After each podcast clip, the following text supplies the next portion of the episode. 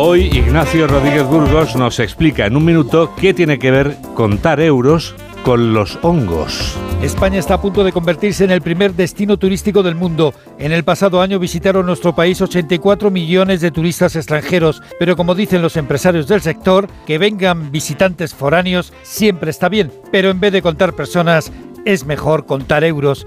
En 2023 estos turistas extranjeros se gastaron en nuestro país 108.000 millones de euros, que es casi un 20% más que en el ejercicio anterior. Para este año se espera una nueva mejoría, al menos con los datos que reflejan la contratación, las reservas y los vuelos cerrados durante el primer trimestre. Algo de esto ha debido percibir el grupo aéreo IAG, la matriz de Iberia, British y Vueling, que ha anunciado la inversión de 6.000 millones de euros en nuestro país en los próximos años. El problema del turismo español es morir de éxito, el agobio en algunas ciudades, en algunos puntos muy concretos de España por el turismo masivo, algo al que ha contribuido también las viviendas y apartamentos vacacionales que afloran como hongos. El objetivo es conseguir más calidad, no más cantidad, y con más calidad también se lograría más rentabilidad y mejores salarios. Vamos, más productividad, que es una de las asignaturas pendientes de la economía española. En esto de mejorar la productividad, que presenta un descenso del 7% en lo que va de siglo, no puede haber vacaciones